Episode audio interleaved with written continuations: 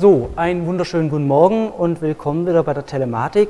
Das letzte Mal stehen geblieben, so den Anfängen der Netzwerkschicht, bei denen ich gesagt habe, im Wesentlichen geht es darum, dass wir Wege finden. Und schön wäre natürlich, wenn wir eine Art optimalen Weg finden. Also am allerschönsten natürlich einen optimalen Weg für alle Kommunikationspartner. Das wäre so die Idealvorstellung. Äh, das Problem ist, dass wir schon für ein Kommunikationspärchen sozusagen keinen optimalen Weg finden können, weil, wie hier dargestellt, wir einfach nie wirklich die komplette Information vom Zustand des Netzes haben können. Dafür ist es einfach zu groß. Dafür ändert sich zu viel. Das heißt, es gibt hier keine Draufsicht, die sagen kann, aha, so sieht jetzt gerade das Netz aus und deswegen wählen wir diesen jenen Weg. Es ändert sich permanent und bis sich diese Änderungen sozusagen durchs Netz durchgesetzt haben, wir werden das Stück für Stück weitergeleitet, wie wir sehen werden, das dauert ein Weilchen. Und dann ist natürlich auch das große Problem, sobald ich mich entschieden habe für einen Weg, ändert sich sofort der Zustand des Netzes, weil ich damit natürlich den Weg mehr belaste. Und schon ist das vielleicht nicht mehr ein optimaler Weg für irgendwelche anderen. Das sieht man schon ganz einfach, wenn man so ein sehr simples Szenario hätte, also irgendwie Rechner verbunden. Das soll jetzt also kein Bussystem oder sowas darstellen, sondern einfach irgendein Netzwerk. Und man sagt, naja, wir haben hier so diese Querverkehre von irgendeinem Netz A nach A', B nach B', einfach so quer durch. Dann könnte man sagen, naja, diese schwarzen Punkte hier, das sind jetzt alles vielleicht irgendwelche Router. Dann kann ja der Verkehr ups, parallel geschehen. Das ist ja kein Problem. Ähm, das Problem ist natürlich, wenn wir das jetzt insgesamt optimieren wollen, dann würden wir sagen, okay, diese A's, B's und C's, die können ihre Daten senden, aber ich weiß nicht, ob X und X' dann so richtig glücklich wären, weil die würden dann unter Umständen benachteiligt, weil es dann heißt, naja, jetzt haben wir hier den heftigen Querverkehr und der blockiert uns sozusagen ja immer ein Stückchen hier auch den Weg. Und dann hat natürlich XX' ein Problem. Also schon bei so einem ganz, ganz einfachen Szenario sieht man, naja, optimale Wege finden, das wird nicht so ganz einfach. Ein Optimum und gleichzeitig eine Fairness, naja, vielleicht will man es irgendwie hinbekommen, dass wir alle gleichermaßen schlecht behandeln oder gleichermaßen gut behandeln oder alle gleichermaßen benachteiligen. Also eine gewisse Fairness reinbringen. Ja, vielleicht gibt es ja auch irgendwie Kunden, die mehr zahlen. Und das ist ja gerade die Diskussion, die im Internet entbrannt ist seit einem Weichen soll man die Netzwerkinfrastruktur so verändern, dass sie unterschiedliche Arten von Verkehr unterschiedlich weiterleitet. Weil wir vielleicht Kunden haben, Premium-Kunden, die halt mehr zahlen. Und da ist eine große Diskussion über Netzneutralität oder auch nicht entbrannt. Was wir nicht machen können, ist natürlich zu sagen, okay, ähm, wir bauen uns, so in Erinnerung, Brücken, da hatten wir was, dass wir sagen, wenn wir eine beliebige Topologie haben, dann äh, können wir nach welchen Kriterien auch immer uns vielleicht irgendeine Wurzel rausgreifen und können dann einen Baum aufbauen. Also Spannbaum beispielsweise. Wir müssen natürlich alle entsprechend Knoten erreichen, dürfen keine Zyklen drin haben. Nach welchen Kriterien auch immer. Das wäre natürlich eine Variante, die man machen kann. Und wir werden es dann sehen, beispielsweise bei bestimmten Arten von Funksensornetzen, da macht man solche Sachen. Da misst man beispielsweise Temperaturwerte hier an diesen ganzen Punkten und leitet die dann entsprechend Stück für Stück weiter, bis man eine Datensenke hat und von dort geht es dann irgendwie ins, ups, ins Netz rein. Okay, also da gibt es durchaus Anwendungen, wo man sagt, naja, man hat so Datenströme in Richtung von irgendeiner Senke diese ganzen Sachen, das klappt natürlich auch nicht bei einem Internet. Also wenn man jetzt so einen Baum aufbauen würde und dann auf einmal würde man von sehr viel von M nach H schicken wollen, beispielsweise, dann klappt natürlich so ein Baum gar nicht, weil dann muss man ja immer diesen ganzen Weg da außen rum gehen. Also keine gute Idee. Okay. Hinzu kommt auf der Schicht 3, dass wir eigentlich was haben wollen, das hatten wir schon mal kennengelernt, auf der Schicht 2 dass wir nämlich vielleicht erkennen wollen, wann das Netz ausgelastet ist. Wir haben hier in der Grafik einfach mal aufgetragen auf der x-Achse die Anzahl der gesendeten Pakete und da auf der y-Achse, wie viel tatsächlich durchkommt. Und irgendwann, hier rot dargestellt, gibt es natürlich eine maximale Kapazität von meiner Verbindung. Und perfekt wäre natürlich, wenn ich jetzt ein Verfahren habe, das mit der steigenden Last die Zahl der ausgelieferten Pakete ansteigen lässt bis wir genau an diese Grenze oben kommen und dann haben wir einen Knick und dann gehen wir eben mit dieser maximalen Last weiter. Das wäre perfekt. Das klappt, das klappt nicht. Äh, erstrebenswert wäre, dass wir uns da vielleicht irgendwie so annähern könnten. Dass wir sagen, naja, wenn die Last steigt, dann kommen wir eben ran. Das Dumme ist, in der Realität sieht es meistens eher so aus, dass wir irgendwann ein Optimum haben und danach haben wir ein Problem. Das gilt es natürlich zu vermeiden, dass danach, wie auch immer das dann aussieht, uns aber der Durchsatz komplett zusammenbricht, weil die Router vielleicht nur noch damit beschäftigt sind, irgendwelche Pakete versuchen weiterzuleiten, Puffer sind überlastet, wie auch immer, und es geht immer weniger durch. Das wäre sozusagen der, der dümmste Fall. Und deswegen auf Schicht 3 werden wir sehen, klassisches Internet hat es nicht, aber es gibt so Ansätze, wie man Überlastsituationen erkennen kann. Im klassischen Internet ist es so, dass die Schicht 3 keine Überlast erkennt, sondern dass eben die Schicht 4 Überlast erkennt, wenn man TCP einsetzt und dann eben keine Bestätigung bekommt. Dann sagt sich das System, okay, da ist irgendwie eine Überlastung, dann senden wir mal weniger.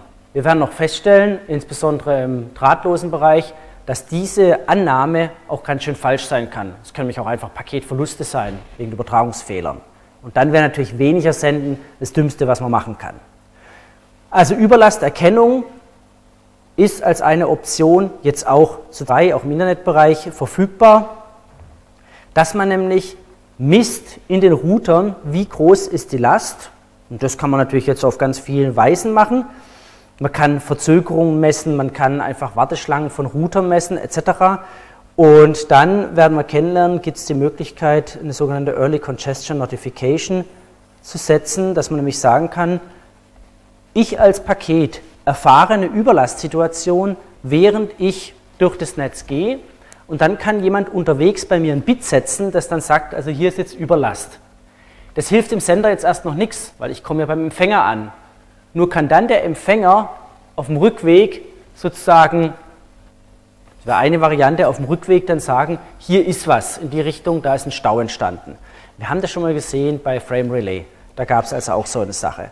Und das ECN ist sozusagen eine ähnliche Idee, wenn wir noch kennenlernen. Also auch das ist eine Fragestellung, die uns jetzt beschäftigt in dem Netzbereich, denn jetzt schalten wir ja recht große Netze zusammen, weltweit. Wie kriegen wir es denn hin, dass wir dieses erstrebenswerte Verhalten, dass wir sagen, wir nähern uns hier möglichst dieser Maximalkapazität an, dass wir das hinbekommen, dass das Netz eben nicht zusammenbricht. Okay, also Traffic Shaping und die ganzen Sachen, die können wir natürlich immer einsetzen. Wenn es zu wild wird, kann natürlich an Netzgrenzen der Verkehr entsprechend gedrosselt werden, sodass keine Überlastsituation im nächsten Netz passiert. Die Mechanismen hatten wir schon kennengelernt, wie man Verkehr formen kann. Gut, also erstmal so ein paar Vorüberlegungen. Jetzt mal ganz kurz äh, nochmal sozusagen die Wiederholung für alle, die es in T3 auch schon mal einen Kurzabriss gesehen haben. Das Internet ist ja den meisten bekannt. Für die meisten von Ihnen war das Internet einfach schon da, als sie auf die Welt gekommen sind. Das gab es halt einfach.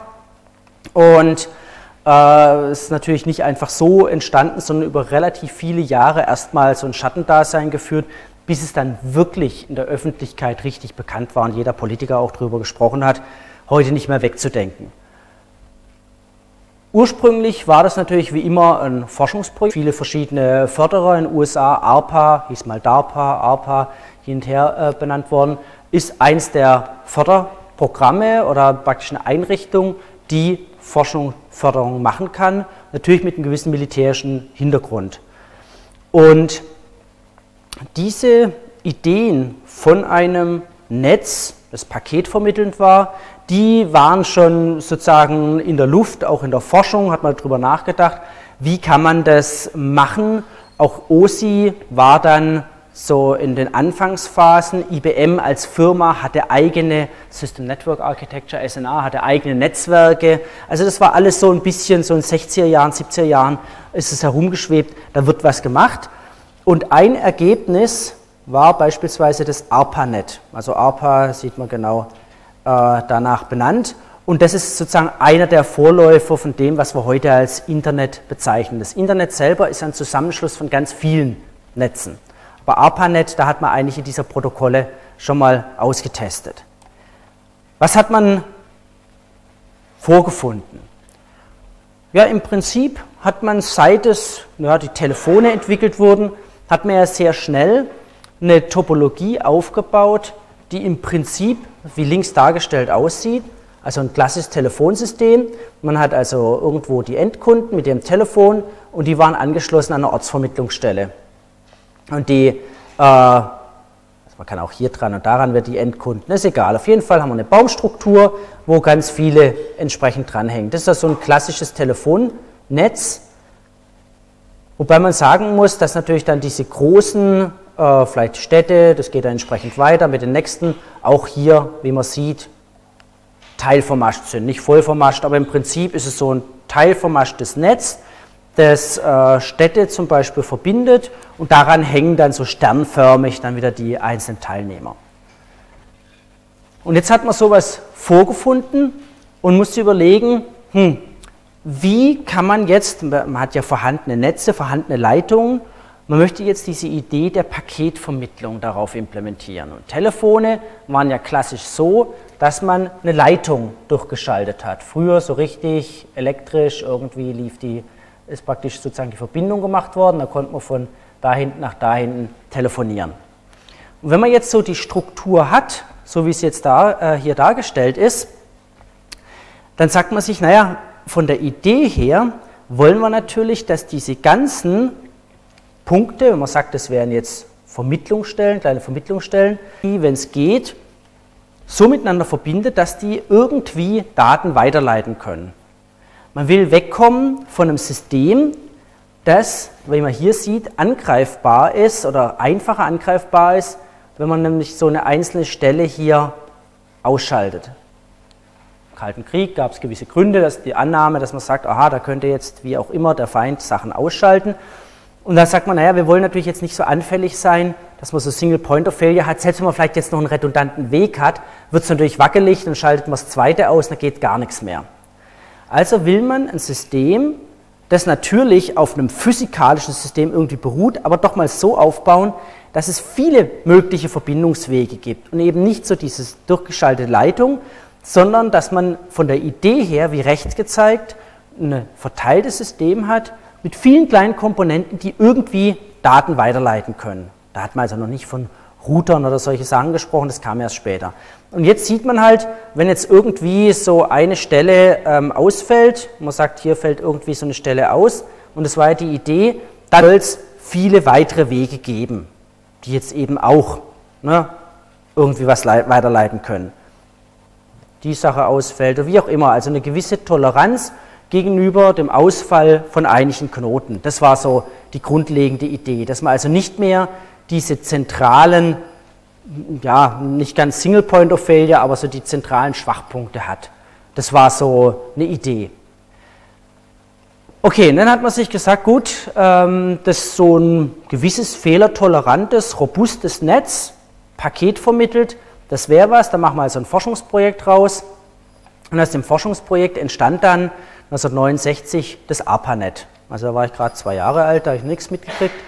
Aber das heißt, es schon, die ursprüngliche Idee ist relativ alt. Also, Netzwerk soll intakt bleiben, auch wenn es ein größeres Desaster gab. Na, Ende der 60er, Kalter Krieg, Kuba-Krise war schon vorbei, aber trotzdem war das ja so richtig Wettlauf, ne, Mondlandung etc. etc. Also hat man es im Hinterkopf gehabt. Das wollte man bauen. Eine hohe Konnektivität zwischen verschiedenen Knoten, also möglicherweise kann jeder mit jedem irgendwie sprechen, teilvermascht in der Physik drunter, aber verbindungslos, sodass also auch nichts abgebrochen wird, wenn ein Punkt ausfällt. Also wenn mitten in der Datenübertragung, die Päckchen fließen da jetzt entsprechend entlang, wenn ein Punkt ausfällt, soll nicht die prinzipielle Kommunikation unterbrochen sein, sondern die sollen weiter kommunizieren können und das System soll dann eben automatisch die Pakete umleiten. Das war so die ganz grundlegende Idee. Und das klappt natürlich bei einem klassischen Telefonsystem nicht. Okay, man hat weiterhin getrennt den Teil Netz, also irgendwelche Rechner, die im Netz sind, und Endsysteme. Und zwar von Anfang an klar, das Netz sollte robust, aber sehr einfach sein. Und diese Entwurfsphilosophie die hat das Internet geprägt die ganze Zeit. Man hat also gesagt, okay, Die Endsysteme sind da, da sitzt sozusagen in Anführungszeichen die Intelligenz. Das Netz selber lieber ein bisschen einfacher. Was hat man dann gebaut? Man hat das Netz aufgebaut, hat am Anfang ja nur ein paar Knoten gehabt und hat sogenannte Interface Message Processors gehabt, IMPs. Und diese IMPs, das waren also von heutigen Zeitpunkt äh, sozusagen relativ leistungsschwache Geräte, die waren dann verbunden typischerweise bei angemieteten Standleitungen. Also das wären so die klassischen gemieteten Standleitungen und dann hat man die äh, kreuz und quer entsprechend verbunden und hat so sein Netz aufgebaut. Na, je nachdem, wie viele Leitungen man hatte, war man halt dann relativ ausfallsicher. Und dann hat man verschiedene Protokolle getestet. Wir waren noch nicht in der Zeit jetzt gleich von TCP/IP, sondern also Protokolle, wie man kann man von IMP zu IMP sprechen, man, wie kann man von einem Endsystem zu so einem äh, IMP sprechen, etc. Jetzt kann man von Endsystem zu Endsystem sprechen. Und aus diesen Host-to-Host-Protokollen, da kann man sich dann vorstellen, dann hat man dann TCP irgendwann mal entwickelt und diese ganzen Protokolle innen drin, da kam dann irgendwann mal IP raus. Und es hat dann angefangen mit vier, das ist sozusagen der äh, Klassiker, mit auch unterschiedlichen Rechnern. Das war ja auch eine wichtige Sache. Also hier einmal ein IBM-Rechner, äh,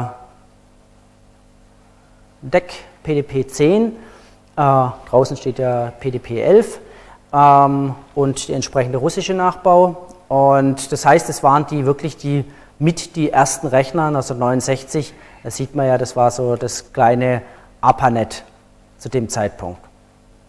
Und dann hat sich das relativ schnell entwickelt. Dann ein paar Jahre später, drei Jahre später, sieht man schon, wie die Struktur aussah, wie die Rechner entsprechend verbunden waren. Und entsprechend jetzt im halben Jahr später, April, September 72, wie mehr und mehr Unis dann dran kamen. Und dann hat man sehr schnell gemerkt, naja, das eine ist das ARPANET. Jetzt haben wir ein Netz, das also aus diesem Forschungsprogramm hervorgegangen ist, aber es gibt natürlich auch schon zu dem Zeitpunkt eine ganze Menge anderer Netze. Die ganzen Firmennetzen. Schon zu dem Zeitpunkt hatte natürlich zum Beispiel jemand in der IBM-Welt dort ein Netz aufgebaut. Klar, es hat angefangen, dass man Lokalnetze aufgebaut hat. Noch nicht jetzt in dem Sinne, wie wir unsere heutigen Switch-LANs haben, auch von der Idee her. Es gab die ersten Funknetze. Es gab 72 schon komplette Funkkommunikationsprotokolle mit allem drum und dran. Es gab schon Funk, ähm, praktisch Mesh Networks, Ad-Hoc-Netze mit Funk, gab es alles schon 1972. Das Problem ist, hat jeder natürlich seine eigene Suppe gekocht. Ist ja klar. Jeder hat seine eigene Netzwerkarchitektur gehabt und deswegen konnte man die nicht so ohne weiteres zusammenbringen. Und das ist so äh, die Idee gewesen, dass man gesagt hat, okay, dann fangen wir doch an, ein einheitliches einheitliche Protokollwelt zu schaffen, sodass dieses Interworking funktioniert. Interworking zwischen verschiedenen Netzen. Und dann könnt ihr in den Netzen machen, wie ihr es wollt, mit euren Kommunikationsprotokollen, Medienzugriffsverfahren, was auch immer. So eine Art kleinster gemeinsamer Nenner. Da einigen wir uns drauf. Und es war klar, das sollte paketorientiert sein zum Austauschen von Daten. Fertig. Also es war so der Anfang. Und dann Mitte der 70er hat man dann TCP und IP entwickelt. Gab natürlich Vorläufer ähm, und da sehen Sie, wie alt die Sachen sind. 74, 84, 94, 2004, ne? bald 40 Jahre. Also das ist den wenigsten dann immer so bewusst, also Ihnen schon, kennen ja viele von den Sachen, aber den wenigsten so draußen ist bewusst, wie alt es eigentlich ist, die ganze Geschichte. Und da leiden wir natürlich teilweise heute massiv drunter. Das war damals nicht entwickelt für die heutigen Anwendungen, ist logisch. Aber trotzdem, und deswegen lebt es ja heute noch sehr, sehr robust, diese ganze Toleranz, die drin, dass man immer von Anfang an sich sagt, also erwarte möglichst gar nichts von deiner Umwelt. Verhalte dich immer so ein bisschen zurückhaltend, eher defensiv, also nicht jetzt aggressiv da reinpusten, sondern immer damit rechnen, dass alle anderen Quatsch machen und trotzdem noch robust bleiben. Das ist so die Idee. Möglichst zuverlässig, Verfügbarkeit, das ist ganz klar und natürlich flexibel genug nach dem damaligen Standpunkt. Heute würde man sagen, hm, ähm, na, hm, müssen wir ein paar Sachen machen. Was ist rausgekommen? Einmal natürlich das verbindungslose IP. Das ist sozusagen ne, der Kern von der ganzen Geschichte. Und darunter haben wir dann die vielfältigsten Macs und Physical Layers und wie auch immer, ne? was auch immer da drunter kommt. Da breitet sich das dann aus. Und oben drüber relativ einfach ein TCP, naja, das ist dann schon recht schnell sehr komplex geworden, aber ein sehr einfaches UDP.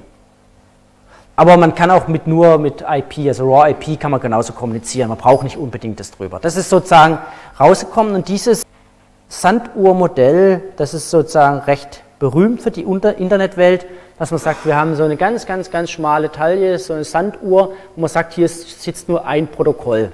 Und dieses eine ermöglicht es jetzt, verschiedene Netze zusammenzubringen. Die müssen alle nur dieses IP sprechen. Und das IP selber macht eigentlich gar nicht so viel. Das ist so die Idee.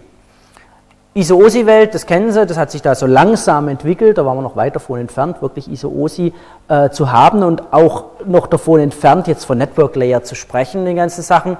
Äh, da haben wir hier in der TCP-IP-Welt, wie gesagt, nur eigentlich diesen mittleren Kern definiert, diese Sache. Also zur Erinnerung, wir haben keine expliziten Presentation Session Layer, wobei die natürlich versteckt sind. MIME-Kodierung, Cookies, wie auch immer, da kann man drüber diskutieren, sind es nicht eigentlich solche Mechanismen, die da reingehören. Okay, und dann ging es relativ schnell. TCP/IP ist dann drei Jahre später nach der Entwicklung erst das offizielle Protokoll geworden im ARPANET und dann natürlich sehr schnell mit anderen Netzen verbunden worden und, und, und. Und so hat sich dann das Internet entwickelt und hat auch recht bald diesen zuvor doch eher militärisch dominierten Charakter verloren, wenngleich auch sehr, sehr lange natürlich das Militär noch einen zentralen Einfluss auf viele der Kernkomponenten hatte und jetzt immer noch das Wirtschaftsministerium beispielsweise der USA noch einen sehr starken Einfluss drauf hat. Man hat recht bald natürlich gesehen, das ist alles andere als ein zentralistisches System, sondern es ist verteilt. Es sind ganz verschiedene, unter ganz verschiedenen auch rechtlichen Randbedingungen betriebene Netze, auch die Finanzierung und so ist es sehr, sehr schnell angewachsen. Und 1990 hat man dann so langsam gemerkt, oh, da könnte wirklich was Großes draus werden. Da gab es auch schon zu dem Zeitpunkt Aussprüche, wo die gesagt haben, naja, das ist halt irgendein Hype, aber eigentlich braucht man das nicht so richtig. 1990 war lange bevor die Öffentlichkeit wirklich was davon mitbekommen hat, das war ja erst so Mitte der 90er Jahre, äh, 3000 Netze, 2000 Rechner. Das war natürlich erst der Anfang, aber da gab es natürlich noch kein Web. Und erst mit dem Web war ja dieses massive Wachstum auch in die eher laienhafte Welt rein. Na, bis 90 war das alles relativ klein. Die ganzen Unis hatten das, Forschungseinrichtungen. Und dann wurde eben auch 90, 91 dann das Web die Grundlagen entwickelt. Alles noch ein, sagen wir, relativ einfach, ursprüngliche Idee, Vernetzung von oder Ver, Verlinken, was er neudeutsch sagt, von Dokumenten, damit man einfacher mal irgendwo drauf zugreifen kann, weil bis dahin haben sie ein Stichwort gefunden, musste man dann irgendwie nachsuchen. Es gab ja schon andere Systeme, klar. Äh, es gab News-Systeme, es gab FTP-Systeme, äh, Gopher etc. Teilweise kennt man die gar nicht mehr. Also 90, dann ging es ja so langsam los mit dem Web. ISPs kamen auf, das heißt, man hat jetzt auch Firmen gegründet, die jetzt für jeder Mann, jede Frau den Zugang zum Internet zur Verfügung gestellt haben. Und damit wurde das Ganze natürlich also immer weniger akademisch, ist klar. Und es kamen diese ganzen E-Whatever-Sachen auf. Also E-Commerce vor allem, ähm, für die wir dann eine ganze Menge an Backbone-Kapazität gebraucht hat und hatte dann auch in den 90ern einen richtigen Boom also alle sechs Monate Verdopplung der angeschlossenen Rechner. Das hat natürlich sehr schnell dazu geführt, dass man gesagt hat, also das Internet ist das pff, extreme Wachstum, dann haben sich diese ganzen Dotcom-Blasen ja aufgebläht, äh, wo man gesagt hat, hier, da machen wir alle unsere Millionen draus. Da sieht man auch mal dieses Wachstum, das war also recht, recht äh, rapide. Sieht man ja, und zwar die äh, Anzahl der Internet-Domains, ist ja eine der Kenngrößen, es gibt Berge von Kenngrößen, sieht man, wie die sehr stark gewachsen sind. Auch die DE-Domains, also das sieht man wunderbar, die Dotcom-Blase, ne? also wie da hatte wirklich jede Hundehütte eine eigene Domain und es ging ja blitzschnell los. und dann kam der Frust, ist es nur noch ein bisschen langsamer gestiegen, aber trotzdem.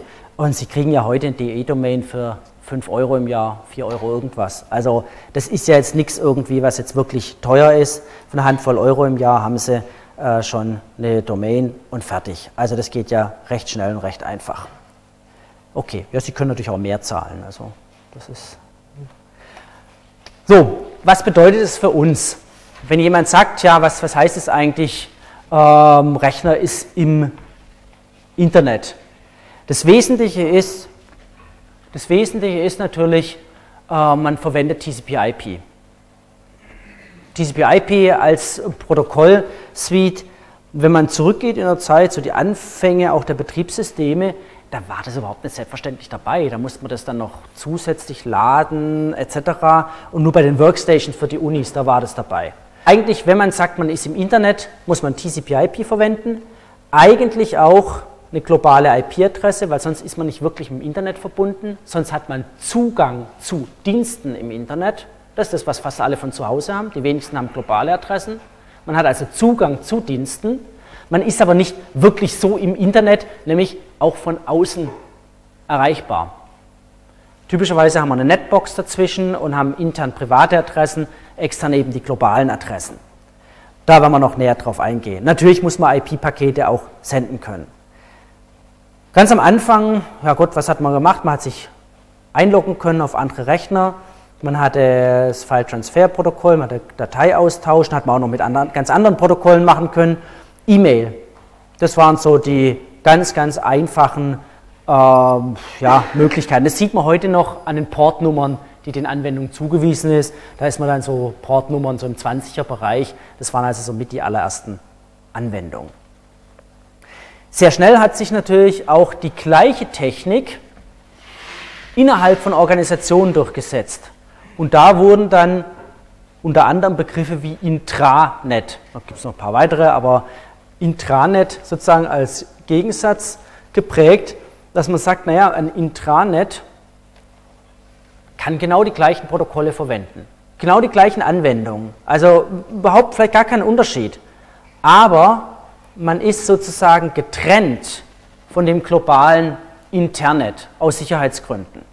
Also ganz bewusst sagt man sich, wir sind vielleicht über ganz bestimmte Stellen mit der Außenwelt verbunden, mit Firewalls und allem abgesichert, aber im Wesentlichen haben wir unser Intranet und das haben eigentlich alle Organisationen, haben ja Intranet und dort können wir etwas entspannter mit dem Thema Sicherheit umgehen, weil wir kennen unsere Rechner, wir kennen unsere Mitarbeiter, die haben alle ganz andere Verpflichtungen. Also wenn ein Mitarbeiter Mist mit Daten macht, dann kann ich rechtlich was ganz anderes machen, als wenn es irgendwer in irgendeinem Land der Welt ist. Typischerweise bei schwerwiegendem Verstoß ist halt ein sofortiger Kündigungsgrund. Also da können Sie schon einiges machen im Intranet. Also Intranets haben sich ausgebildet und die ganzen Firmen sind sehr schnell auf die Technologien umgestiegen. Klassisch hat sich dann, deswegen, ich sage ja immer gleich klassisch, weil wir natürlich weitere Protokolle kennenlernen. Das ist das, was ihr auch aus dem Bachelorbereich kennt. Klassisch haben sich sehr schnell Bereich, Protokolle rausgebildet, also rund um das zentrale IP noch ein paar Hilfsprotokolle, ICM, äh, noch ein paar andere. Im Transportschicht hat sich nicht allzu viel getan. Man hat nach und nach auf der Anwendungsschicht Hilfsprotokolle entwickelt, die, das ist so eine wesentliche Charakteristik, alle schön textorientiert sind. Die kann man also schön mitlesen, ist natürlich ziemlich geschwätzig, aber für E-Mail hat man SMTP, man hat sich zum Einloggen Telnet, äh, FTP für Dateitransfer, HTTP dann fürs Web, Network, äh, Netzwerkmanagement, SNMP werden wir noch kennenlernen, DNS für die sozusagen unser Telefonbuch fürs Internet, also damit wir Namen abbilden können, die werden wir alle noch genauer kennenlernen. Das hat sich dann alles nach und nach rausgebildet. Und das ist dann sozusagen das Bild, das sich sehr schnell ähm, geformt hat, dass man sagt, okay, wir, alles beruht auf diesem IP. Und deswegen sehen Sie auch, es ist extrem schwer, da irgendwas dran zu ändern. Über die ganzen Jahre haben sich sehr viele Anwendungen auf genau dieses IP, IP-Version 4, verlassen. Und wenn Sie jetzt einfach sagen, na, das reißen wir raus, da tun sich viele Anwendungen schwer damit. Auch wenn wir sagen, das ist doch Schichtenmodell und eigentlich muss ich doch nur hier die Schnittstellen einhalten. Ja, von wegen. Also da gibt es genügend Dinge, die relativ direkt auch in der Implementierung auf die Sachen zugreifen. Also beispielsweise aus Leistungsgründen wird ganz oft so Pakete in bestimmten Datenstrukturen im Speicher abgelegt und dann geht es überhaupt nicht mehr bei einer Übertragungswiederholung gar nicht mehr wirklich durch die Dienstzugangspunkte durch, sondern es wird einfach nur an bestimmte Speicheradressen zugegriffen. Und da haben wir schon viele ganz interessante Sachen erlebt, dass bestimmte Bullungen nicht mehr gesetzt werden, die vorher gesetzt waren und so weiter und so fort. Gut, also IP ist das Wesentliche. Schauen wir uns das an. Was machen wir? Das ist die wirklich pure nackte Datenübertragung. Was müssen wir machen? Daten müssen wir übertragen über ein globales Netz. Wir müssen überall, an jedem Punkt uns irgendwie entscheiden, wohin es weitergeht. Also muss dieses Paket irgendwas mit sich tragen, nämlich die Adressen und noch ein paar weitere Bits, anhand derer wir entscheiden können, wie es denn weitergeht. Und dann ähm, haben wir noch ein paar zusätzliche Funktionen, die es vielleicht mir erlauben, ein bisschen das Netz zu steuern, ein bisschen zu schauen, wie das mit der Übertragung aussieht. Aber wir haben viele Dinge nicht in der Internetschicht auf Schicht 3, äh, dass wir Übertragungswiederholung machen und solche Sachen. Die klassischen Protokolle IPv4, V6, was mit V5 passiert ist, werde ich noch sagen. 7, 8 gibt es alles, aber wir schaffen es ja nicht mal 6 wirklich einzuführen. Äh, das ist schon seit wie vielen Jahren? 15, 16 Jahren. Wir werden uns also die Protokolle dazu anschauen, ne, die eigentlichen wirklich Protokolle, die sind für den Transfer. Wir müssen den Weg wählen, ja, dafür brauchen wir auch wieder Protokolle, Routing-Protokolle, die sind dafür da, um Informationen über Routing-Tabellen auszutauschen. Die Router müssen nämlich auch miteinander sprechen, und dafür brauchen wir Routing-Protokolle, es muss auch irgendwie geschehen. Jeder Router braucht wiederum Routing-Tabellen, also der muss in sich äh, das ja merken, wohin geht's. Was brauchen wir noch? Wir müssen irgendwie steuern, wenn was schiefgegangen ist, die werden wir auch kennenlernen, ICMP, ARP. Wir brauchen natürlich bei Routing auch Routing-Algorithmen, also sucht beispielsweise. Also Algorithmen brauchen wir, wir brauchen Protokolle zum Austausch, wir brauchen Tabellen zum Speichern, brauchen Protokolle zum Austausch der Daten, IPv4, V6 und wir brauchen eben noch Steuerprotokolle, die jetzt zum Beispiel im Fehlerfall uns irgendwas signalisieren können. Also diese ganze Menge brauchen wir jetzt in der Schicht 3. Also auch wenn ich immer sage, naja, diese Schicht 3 ist eigentlich sehr, sehr simpel und einfach, sieht man ja, naja, äh, anscheinend ist ja dann doch noch ein bisschen mehr drin als jetzt nur ein IP-Protokoll also Routing-Protokolle beispielsweise. Das ist eine Sache für sich. Und das nur als Randbemerkung ist eines unserer Forschungsthemen, nämlich der Angriff aufs Internet über diese Routing-Protokolle, denn die sind nicht so abgesichert, wie sie sein sollten. Also da kann man recht schön und recht einfach das Internet angreifen darüber. Okay, erstmal das Wesentliche. Naja, das Wesentliche ist eben das IP. IP spricht heute jedes Kind, ne? Internetprotokoll, klar, unzuverlässig. Datagramme, Pakete, Best Effort, das sind so die Schlagwörter. Man hat schon damals beim Entwurf von IP, hat man schon so ein bisschen an Dienstgüte gedacht.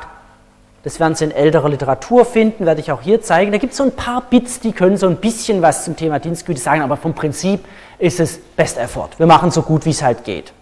Soll alles transparent sein, unterschiedliche Netze, interessiert einen alles dann nicht.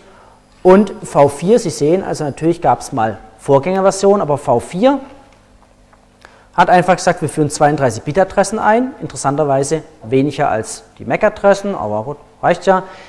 Wichtig ist, man hat damals hierarchische Adressen eingeführt, verschiedene Netzwerkklassen und verschiedene Adressformate, werden wir noch sehen. Also alles V4 hat sich dann alles geändert. Aber das ist sozusagen das Historische. Man hat weiterhin gesagt, naja, vielleicht kann ja die Schicht 2 unten drunter mit einer bestimmten Paketgröße nicht umgehen. Also hat man sich äh, gesagt, diese Schicht muss auch fragmentieren und reassemblieren können, also Pakete zerlegen, wir zusammensetzen. Das vermeidet man heute bei V6, aber V4 kann sowas. Man hat eine maximale Paketgröße festgelegt, 64 Kilobyte. Muss ja immer denken, das war so die Zeit, die Rechner hatten nur ein Gesamt-RAM, war in so in der Größe. Ähm, in der Praxis sieht es natürlich anders aus, bedingt durch Ethernet sind wir hier bei den 1500 Byte, auch Ethernet davor und dahinter und dann haben wir die maximale Paketgröße äh, von Ethernet. Und auch heute noch, das können wir schon seit jetzt wie gesagt 15 Jahren, obwohl es IPv6 gibt, immer stehen lassen. Trotzdem ist noch V4 die typische Version. Ich vermute mal, die wenigsten von Ihnen nutzen wirklich konsequent IPv6. Warum? Ja, viele der Anbieter von zum Beispiel DSL-Anschlüssen die können das noch gar nicht richtig. Jetzt erst so langsam kommt es raus, wie macht es zum Beispiel die Telekom, wie vergibt die Adressen, welche Adressen bekommt man da, was kann man damit machen, was heißt es überhaupt, wenn irgendwie mein Router bekommt eine Slash, was auch immer, 32, 64, sonst was Adresse. Das wird jetzt so langsam erstmal sozusagen den Kunden klar gemacht, was wird da gemacht, wie funktioniert es. Rein technisch, die Betriebssysteme quer durch die Bank können das alle. Äh, das ist also von daher ist kein Problem und auch die Hardware kann das quer durch die Bank, kann mit IPv6 umgehen. Also das ist nicht das Problem. So, und da hat man also dieses äh, berühmt-berüchtigte Format damals festgelegt, würde man heute natürlich so nicht mehr machen, das ist klar, so ist es halt, man lernt ja im Laufe der Zeit dazu. Man hat ein Format gehabt, das natürlich auch für die damaligen Rechner einfach zu verarbeiten war hat man gesagt, okay, 32 Bit, wir denken jetzt in 32 Bit schon, das war schon recht fortschrittlich damals, und hat natürlich als wesentliche Komponenten eben die 32 Bit Adressen drin gehabt. Das ist so das Wesentliche. Der ganze Paketkopf 20 Byte groß, so jetzt haben wir hier also 2 mal 4 Byte, so 8 Byte schon als Adressen, bleiben noch 12 Byte übrig. In diese 12 Byte haben wir jetzt verschiedene Sachen reingesteckt. Als erstes war man schon mal so schlau und hat gesagt, naja, vielleicht gibt es ja mal noch andere Versionen. Also ganz am Anfang hat man halt die 4 oder wenn IPv6 kommt, die 6 oder was auch immer. Also man hat eine Version reingeschrieben. Dann hat man was gemacht, von dem gegangen ist bei IPv6. Man hat sich gesagt, naja, vielleicht brauchen wir noch gewisse Optionen. Da werden wir ein paar kennenlernen Vieles davon wird gar nicht genutzt. Also 99, wie auch immer Prozent aller Pakete, die haben da überhaupt nichts drinstehen. Aber es ist eben variabel. Und weil das variabel ist, brauche ich natürlich jemanden, der mir sagt, naja, ähm, wie lang ist denn jetzt mein Kopf, mein Paketkopf? Und diese Option, die wir da unten sehen, die müssen wir zur Not auffüllen, dass es auf jeden Fall wieder auf diese 4-Byte-Grenze kommt. Da können wir eben zwischen 0 solchen 4-Byte-Zeilen haben bis zu 10 Stück davon, also 40 Byte. Das wäre so klassische Option. Wir werden auf die einzelnen Felder dann noch in Zusammenhang, werde ich es noch ein bisschen genauer erläutern. Man hat damals sogenannten TOS-Feld, Type of Service, also oft mit TOS abgekürzt, festgelegt und da hatte man schon gewisse Ideen, dass es vielleicht Pakete geben kann, die wichtiger sind als andere. Also beispielsweise, ähm, man sendet irgendwas, man überträgt irgendwas und dann drücken Sie Steuerung C, was typischerweise das Abbrechen ist. Dann ist dieses Paket, das diese Steuerung C überträgt, vielleicht wichtiger. Also das muss man auf jeden Fall irgendwas, besondere Behandlung oder sonst irgendwas damit machen. Das wurde später umdefiniert, das werden wir aber noch sehen, wenn wir zum Thema Differentiated Services kommen. Also man hat so ein bisschen was, äh, was sich überlegt, aber typischerweise wurde es nie genutzt. Es gibt viele Implementierungen, die haben das einfach auf Null etc. gesetzt und hatten dann nur Nullen drin. Und das war beispielsweise auch, ein, ich weiß noch, als wir die ersten Implementierungen gemacht haben mit Linux und haben dann da rumexperimentiert mit Differential Service, die Bits gesetzt. Das Betriebssystem hat ganz stumpf vor dem Sender Daten alles auf Null gesetzt, weil pff, was soll ich mit den Bits? Und hat es einfach sozusagen aus dem Speicher rausgelesen äh, und da war das schon als Muster, als fertiges Muster praktisch abgelegt mit Nullen. Warum soll man damit was mitmachen? Ist heute anders. Sie haben ein Längenfeld, das also sagt, wie lang ist mein ganzes Datenpaket. Und dann haben Sie hier in der zweiten Zeile Felder, die kümmern sich jetzt genau um die Fragmentiererei.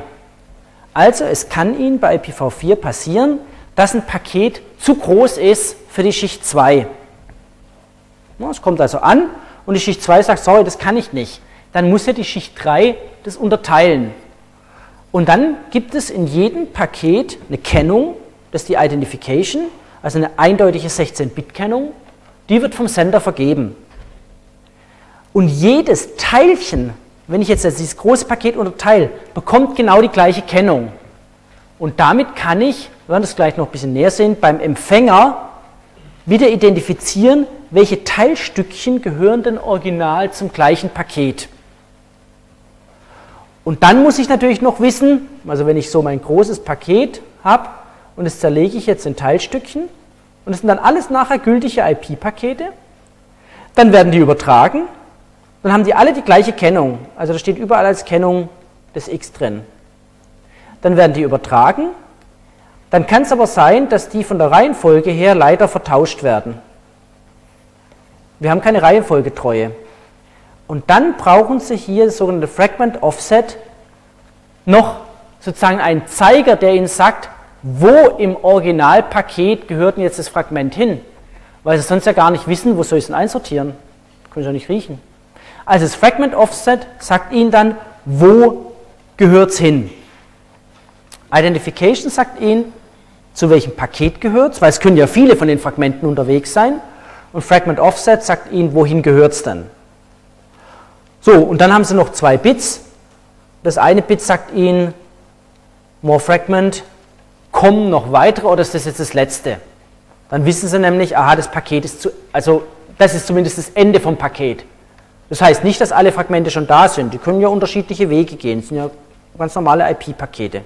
Und dann gibt es noch ein Bit, das sagt Don't Fragment. Äh, und dann sagt sich halt die Schicht 3, okay, sorry, kann ich nicht weiterleiten. Pech, Paket zu groß, wenn Sie das nicht wollen, die Fragmentiererei. Macht man heute etwas anders, bei V4 gibt es diese Möglichkeit. Man sollte Fragmentieren vermeiden. Das heißt, wenn man in der Ethernet-Welt lebt, bei den 1500 Bytes bleibt, dann ist auch alles gar kein Problem. Nur sobald Sie einmal auf DSL zum Beispiel rausgehen, gibt es Systeme, die können halt nur 500, wie auch immer, Byte. Und schon muss man es irgendwie aufteilen. Und dann haben Sie noch die dritte Zeile hier drin, die sogenannte TTL, wird es immer abgekürzt. Eigentlich müsste es heißen Time to Die.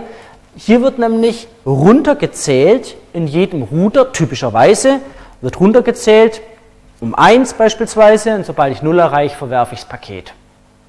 Und damit verhindere ich endlos kreisende Pakete, wenn die Router das richtig runterzählen. Weil jedes Mal eins runtergezählt wird und fertig. Dann habe ich ähnlich wie in Schicht 2 sozusagen so eine Art Verweis auf das nachfolgende Protokoll. So, Verletzung des Schichtenprinzips, weil eigentlich sollte ja in den Daten drinstehen, hallo, ich bin TCP. Ist aber hier nicht so gewählt, sondern hier hat man sozusagen den Verweis, der sagt, jetzt kommt danach in den Daten kommt ein TCP-Paket oder ein UDP-Paket oder wieder ein IP-Paket. Kann ja sein. Also IP in IP-Kapselung. Auch das werden wir noch kennenlernen, macht man, wenn man einen Tunnel aufbaut. Also da ist einfach dann noch eine sehr einfache Prüfsumme über den ganzen Kopf. Das ist natürlich so, da gab es dann die große Diskussion in Richtung V6, wir werden das sehen, wie es dort gelöst ist, dass man gesagt hat, warum soll man denn da eine Prüfsumme reinmachen? Denn eigentlich ist es ja so, dass dieses gesamte Paket wird ja in ein Schicht 2 Paket reingeworfen. Und das Schicht 2 Paket hat am Schluss eine Prüfsumme. Und die ist deutlich stärker, deutlich besser als die Prüfsumme. Eigentlich braucht man die gar nicht. Denn diese Prüfsumme könnte ja maximal einen Fehler erkennen, der entsteht, bevor das Paket in die Schicht 2 gegeben wird, vielleicht weil eine Software falsch ist oder was auch immer, und dann irgendein Bit kippt oder sonstige Sachen. Das kann ich ja erkennen. Aber alle Fehler, die entstehen, wenn ich mal in der Schicht 2 bin, erkennt ja die Schicht 2 Prüfsumme. Da brauche ich ja die Prüfsumme gar nicht mehr. Deswegen kann man die auch weglassen. Aber sie ist vorgesehen, bei V4 ist sie vorgesehen und kann auch überprüft werden. Das ist erstmal so sozusagen das grundlegende IP-Paket. Ne, und nur noch mal, um es klar zu machen, davor kommt dann der Schicht 2 Kopf und hinten dran kommt dann diese typische Schicht 2 Prüfsumme. Da sind wir in der Schicht 2 und das Ganze wird dann eben auf unsere, wie auch immer, Signale etc. auf der Schicht 1 weiter übergeben. Und dieses Paketformat hat man damals festgelegt und ob man das jetzt mag oder nicht mag, so ist es einfach. Und das ist einfach in allen Rechnern drin und da kommen wir auch nicht drum rum, damit muss man leben. Und sehr viel dann der Forschungsarbeiten, auch der späteren Jahren, hat sich dann darum gedreht, wie können wir jetzt basierend auf diesem Paketformat dann zum Beispiel Multimedia-Dienste unterstützen, Dienstgüte reinbauen etc. etc., ohne natürlich das Paketformat zu ändern, weil das zu ändern können Sie nicht, weil dann müssten Sie in alle Router und so weiter und so fort. Können Sie vergessen. Weil natürlich alle Router wissen, aha, wir müssen 4 Byte einlesen, nochmal 4 Byte, nochmal 4 Byte einlesen und dann kommt die Quelladresse und dann kommt die Zieladresse. Also das heißt, ein Router weiß ganz genau, wie viele Bytes reingehen müssen und dann kann ich auf die Adresse zugreifen. Wäre im Sinne einer schnelleren Weiterleitung vielleicht geschickt, die Adresse früher zu haben, ist aber so.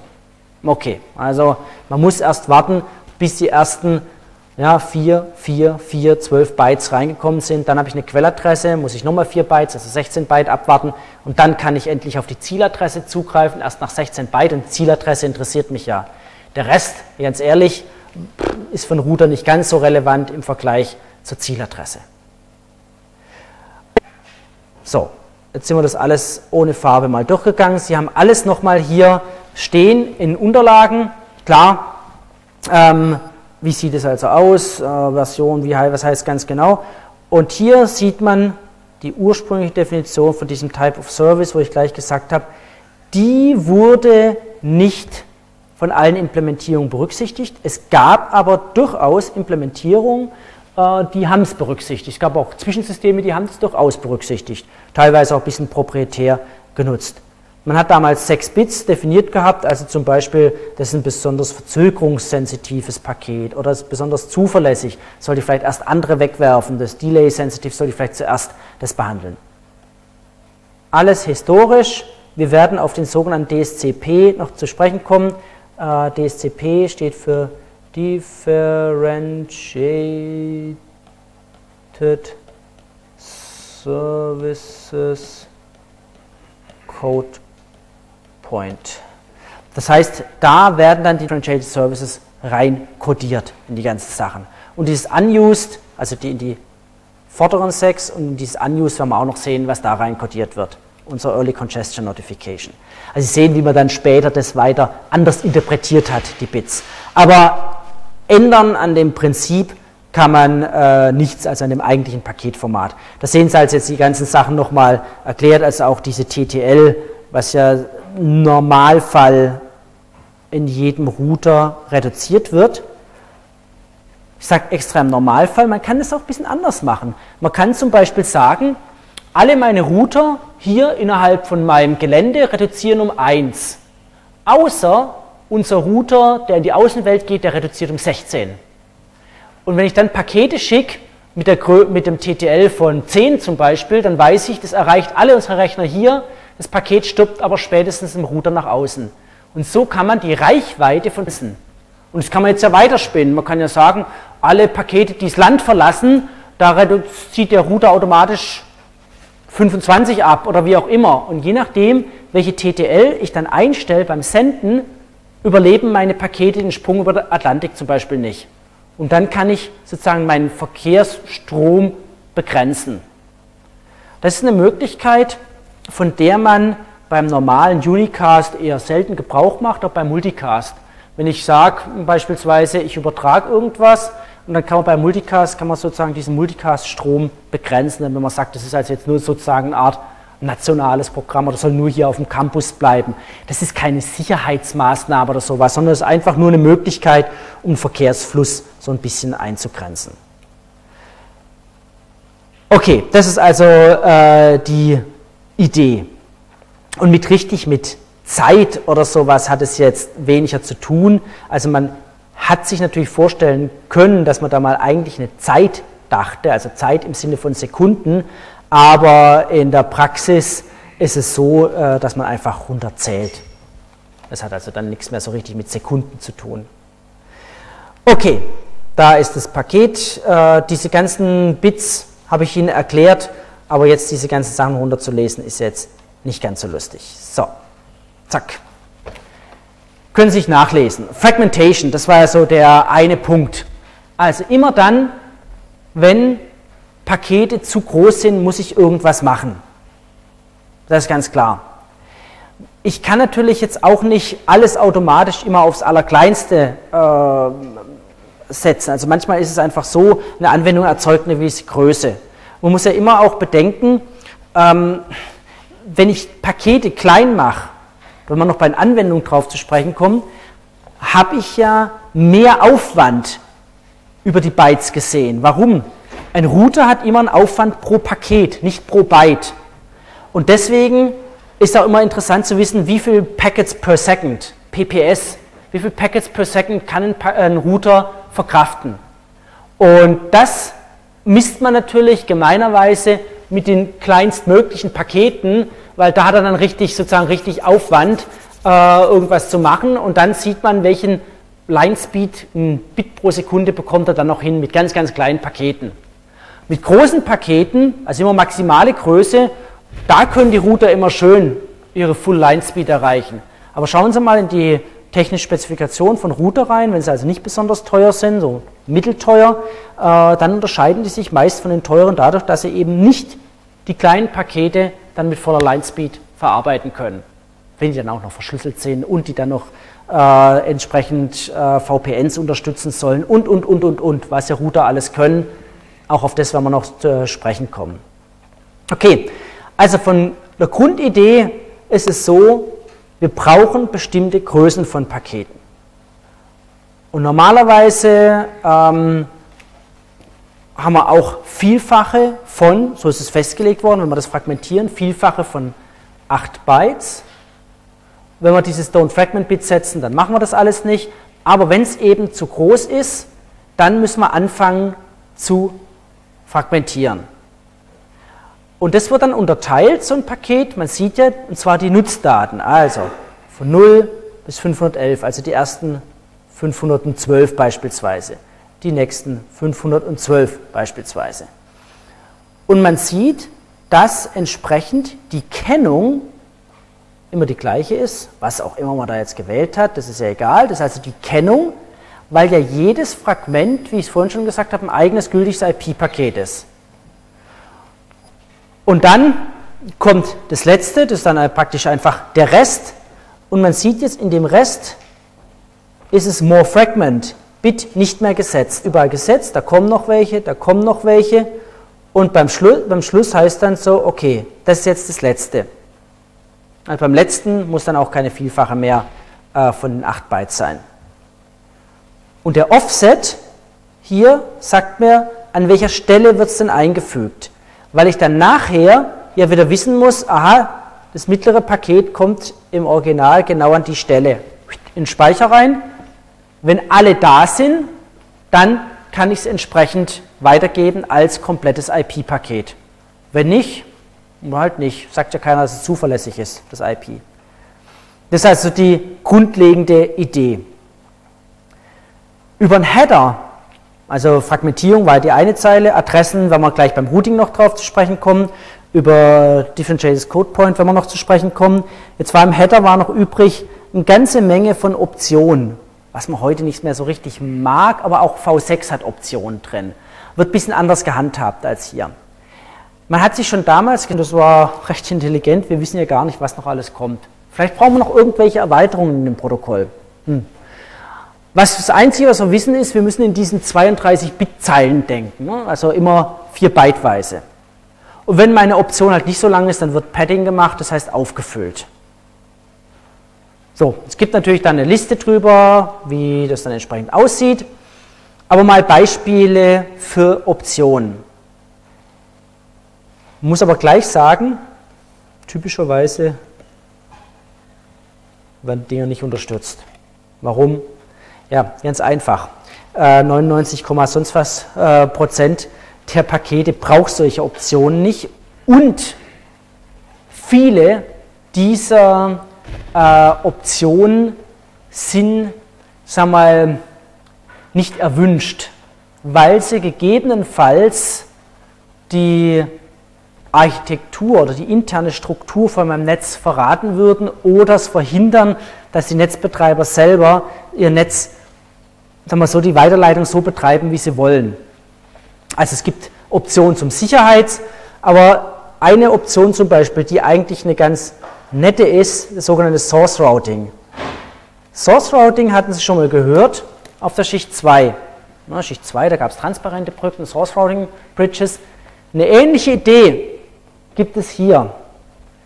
Was wird normalerweise gemacht? Das sind diese 99,5% der Fälle.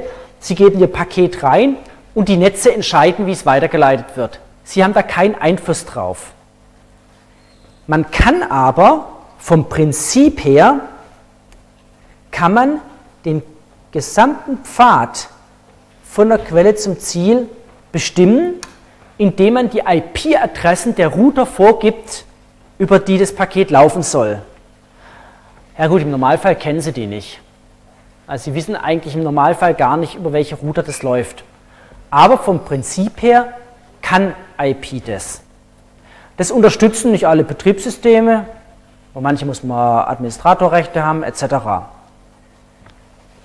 Es gibt dann noch eine lockere Variante davon, das heißt, man gibt eine Liste von Router mit, über die man laufen muss, aber es können noch ein paar andere auch noch dabei sein. Das wäre Loose Source Routing, Strict und Loose Source Routing.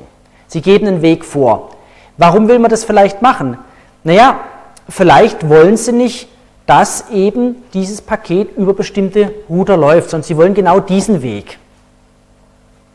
Das kann politische Gründe haben, Sicherheitsgründe haben oder beispielsweise wollen Sie Zeitmessungen machen. Wenn Sie heute Zeitmessungen machen, dann wissen Sie ja nicht, wenn Sie ein Paket ausmessen, wie lange braucht es, ob das nächste Paket überhaupt den gleichen Weg läuft. Jetzt kann man natürlich sagen, statistisch gesehen, ja, werden die wahrscheinlich schon den gleichen Weg laufen, aber Sie können sich nicht sicher sein. Wenn man jetzt auf jeden Fall will, dass ich schicke 100 Pakete und diese 100 Pakete sollen bitte alle genau den gleichen Weg gehen, aus welchen Gründen auch immer, dann muss ich den Weg vorgeben wie gesagt, die Router intern heute unterstützen es nicht, die erlauben es nicht, ähm, außer man programmiert es so, als wenn sie ein eigenes Netz haben, dann kann man sowas machen. Wie kriege ich den Weg raus?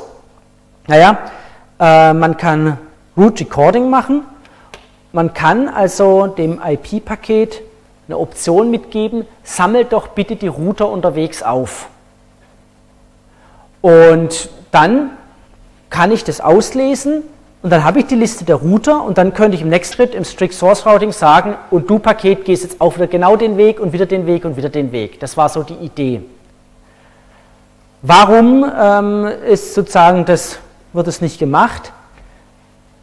Viel zu wenig Felder, zum Beispiel fürs Root Recording. Ich möchte es gar nicht, dass aufgezeichnet wird. Also diese Wege, die klappen heute nicht mehr. Plus, ich habe heute Techniken wie MPLS beispielsweise dazwischen, die erlauben es mir als Netzbetreiber, meine komplette Infrastruktur zu verstecken.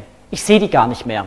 Also wenn Sie heute ein Paket schicken und Sie würden sowas machen, so ein Root-Recording, äh, Sie würden überhaupt gar nicht herausbekommen, über welche Systeme läuft es wirklich, weil die MPLS-Bereiche können, wenn man das so entsprechend konfiguriert hat, können komplett versteckt sein. Man kann die auch sichtbar machen, können aber auch versteckt sein. Das war alles so aus den Anfangszeiten, tut nicht so richtig, aber es gibt doch Programme, die können doch die Route mir anzeigen. Jetzt erzähle ich hier, das geht gar nicht. Das wird auch anders gemacht. Das wird nicht über die Option gemacht. Die Option wäre eigentlich sinnvoll, genau dafür. Wenn man so ein Traceroute macht, wäre das doch wunderbar. Ne? Schickt man so ein Paket los, das sammelt die Dinger auf, fertig. Traceroute wird mit einer ganz anderen Brachial-Variante gemacht, aber nicht mit dem Root Recording. Und so gibt es ein paar Optionen, sollten Sie mal gehört haben, aber wie gesagt, werden nicht unterstützt, normalerweise. Also natürlich findet man Routing-Software, die das kann, man findet auch Router, die das kann, aber so der normale Netzbetreiber wird es nicht unterstützen. Okay, hm, klingt irgendwie ein bisschen frustrierend, aber das ist halt Historie. Ne? Man hat vieles sich überlegt, man hat ein paar Sachen reingepackt, ah, tut alles nicht, nee, verwendet man so nicht mehr. Was man aber verwendet, deswegen jetzt ausführlicher dazu, ist natürlich die Adressierung. Und mal ganz ehrlich, eigentlich würde heute eine IP ausreichen, das fette Adressen hat, fertig. Und das ganze Zeug drumherum macht man auf höheren Schichten. Brauchen wir gar nicht. Ja, noch ein bisschen so ICMP, man braucht ein bisschen Steuerung. Aber eigentlich für das eigentliche IP äh, braucht man dieses ganze, man braucht diese Optionen nicht, man braucht diese ganzen Kopflängen nicht. Wenn ich nämlich nur Adressen habe, weiß ich, wie lang das ist. Und fertig. Aus. Einfach Adressen rein. Basta. Fragmentiert wird ja auch nicht mehr bei IPv6. Also man könnte das sehr einfach machen. Leider so einfach ist dann bei V6 auch nicht. Gut, Hm, erstmal V4. Adressierung. Das ist das, auch wieder so ein Format, das heute jeder irgendwie mehr oder weniger spricht. Also man hat sich Adressen überlegt, 32 Bit, Quelladresse, Zieladresse. Bekannt. Wesentlich, und das ist der große Unterschied zur Schicht 2, hierarchische Struktur. Hierarchisch heißt es, wenn ich zu unterschiedlichen Netzen gehöre, habe ich auch unterschiedliche IP-Adressen und die erkennt man anhand vom Präfix. Das wird man sehen. Also, man hat unterschiedliche Präfixe, also beispielsweise, das wäre so ein ganz einfacher Präfix hier dargestellt, 160, 45, 117. Und dann kommt irgendwas. Das wäre jetzt sozusagen eine Adresse für ein Netz, typisches Subnetz, wenn wir auf die Begriffe noch kommen. Und da drin kann dann ein Rechner einfach zum Beispiel die 199 haben. So. Also ganz, ganz simpel. Und man hat damals auch wieder klassisch, ich sage extra klassisch, steht auch ganz fett extra drüber, klassisch sich Klassen überlegt. Man hat gesagt, naja, damit es doch ein bisschen einfacher wird, führen wir mal eine Klasse A ein. Was heißt das? Klasse A ist dadurch gekennzeichnet, dass bei den 32 Bit das allererste Bit eine 0 ist. So, hier habe ich eine 0, sehe ich als eine Adresse, die mit einer 0 anfängt. Was heißt das, wenn ich 0 vorne habe? Ähm, können Sie sich mal überlegen, Dezimal. Mhm. Ähm, wenn ich mit der 0 anfange, dann weiß ich, dass nur das erste Byte hier das hier ist mein Netzwerkbereich. Mein Netzwerkbereich ist der Bereich, der muss jetzt von außen zentral möglichst vergeben werden.